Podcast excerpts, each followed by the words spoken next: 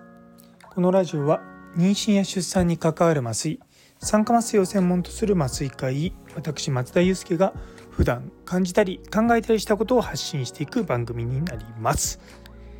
はい。というところでいや久々にですねちょっとプレゼンについて考えてみようかなと思いました。えっと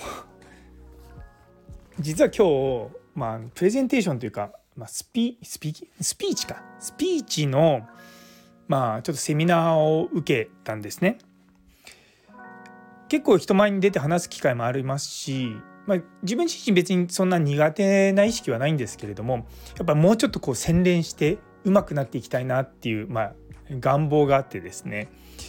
まあ、ちょっとそのいった講演を講義か。を受けようかなと思ってですねいろいろと今探している最中なんですね。でまあ結局、まあ、結論から言うと今回はそれにはちょっと、まあのやめたんですね。っていうのは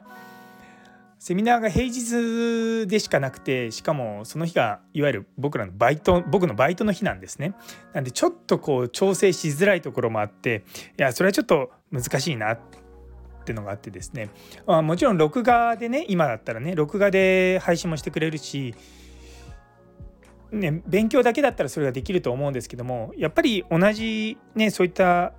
講習を受けるんであればリアルタイムにそこに行って、まあ、雰囲気というかそういったものを感じてやりたいなっていう気持ちがあるので、まあ、今回はまあとりあえずあのやめたって感じですね。でもやっぱりですねこう僕自身結構プレゼンテーションする時にすごく気をつけてるのはやっぱりこう聴衆の人が興味を持ってくれるかどうかっていうところなんですよ。で結構あのプレゼンテーションとかでつまんないプレゼンってしばしばあるじゃないですか。そういうのって大体こうプレゼンターだからあの話をする人がですね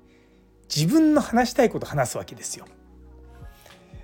だから話してる方はすごい気持ちいいんですよね。こう自分が今までやってきたこととか自分が興味があることとかそれを他の人とこうシェアするのですごくそれはあのプレゼンターとしてはなんかこう何て言うかな華やかになるような感じがするんですよね。そう自分の中にあるものを内なるものをですねこう全部バーンってこう出すような感じですごくいいんですけどもでもそれって正直聞かされてる方は結構苦痛だったりとかすることはあるんですよね。でやっぱりこう話す時ってすごく大事なのは相手なんだと思うんですよ。で人っていうのは基本的に自分に関係のない話っていうのは、まあ、聞き続けられないんですよね。一番最初にやっぱりこうプレゼンテーションとか話す時にそのどういうふうに入るのかってすごく大事なんですよね。で昔はですね僕のプレゼンテーション知ってる方は分かるかもしれないんですけども結構論理的に相手を納得させるようなことをしていたんですね。で今は逆にそれももちろんありますけどもその前にちょっと感情を揺さぶったりとかするのを入れてるんですよ。で実はこうプレゼンテーションって最終的に何をしなきゃいけないかというと相手がその話を聞いた後に行動を変えるっていうことなんですよね。でその相手の行動を変えるのに論理的に納得したら変わるのかっていうと実はそれで変わらないんですよ。じゃあどうすれば人は変わるのか？自分はどうやって変わってきたのか？例えばその学会の講演とかを聞いてあなんかすごく面白い話あのいいこの人の話は楽しいなと思ってで自分が変えた。それはあたかも自分が納得して行動を変えてるかもしれないんですけども実はその裏にですねあこのプレゼンターの話いいなとかあこのプレゼンター好きとかそういった感情がまずあるわけですよ。でまず感情としてそれに対してこう一歩こう近づいた段階で納得させられるとああいいじゃないかって言ってこう動くわけですよ。それがですね結構あの順番逆にしちゃうとうまくいかない。例えばいやこれはすごく例えば何か物を売る時にこのペンはすごい機能が高いんですみたいな、ね、相手をこう納得させるようなものをねいきなり言うと例えばこのペンはすごくこう職人さんがすごく、あの手をかけて作ってで、ね、10万ぐらいするんですけれども、まあ、こういったものは一生ものでですので是非どうですかって言われてもまあ一生ものって言っても10万のペンかって思わないです。思いません？でそこをですね逆に例えばこういうふうに「えなんかお父さんから頂いたものってありますか?」って言って「いやないです」でもなんかこう父親が愛用してるものを受け取ったりとかするとなんかこう魂の絆みたいな感じがしてすごいなんかこう自分自身がもらってなくても例えば自分が子供にあげるとすごくこう子供も喜ぶと思うんですよね。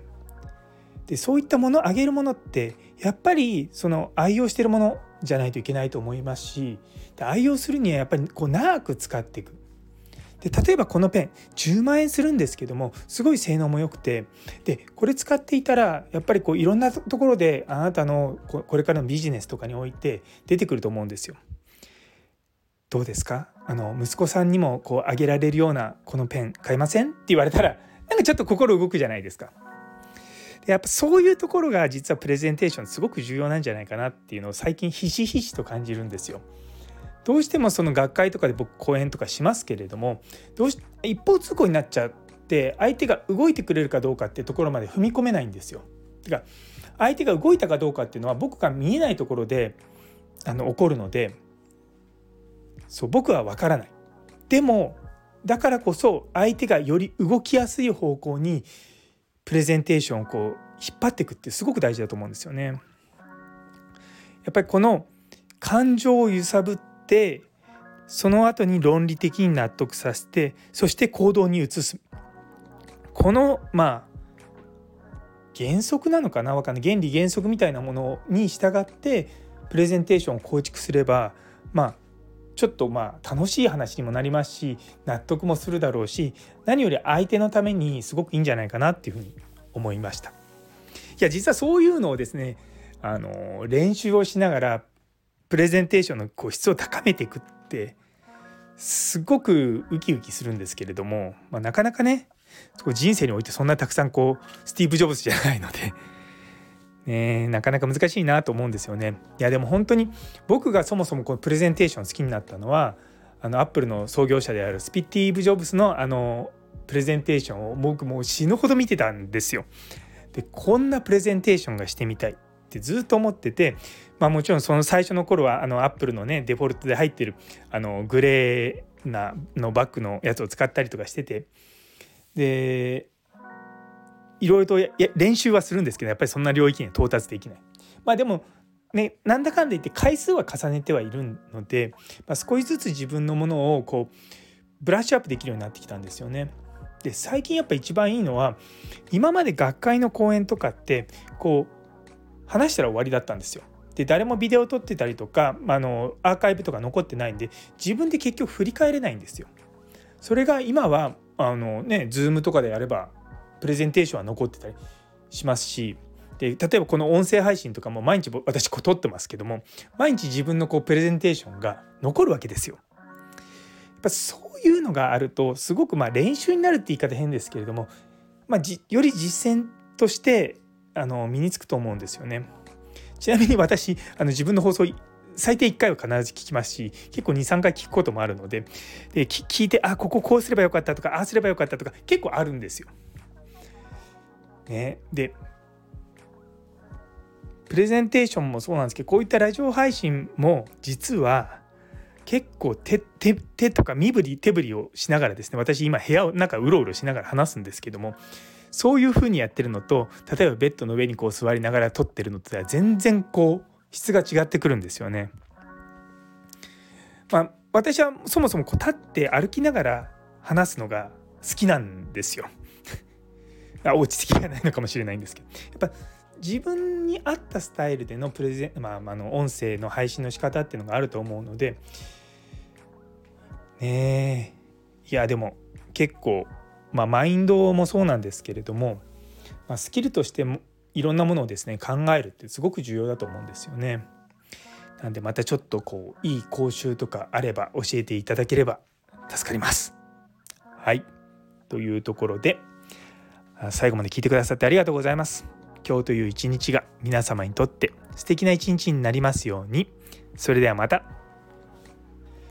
実は今度異曲で社内ラジオを企んでます。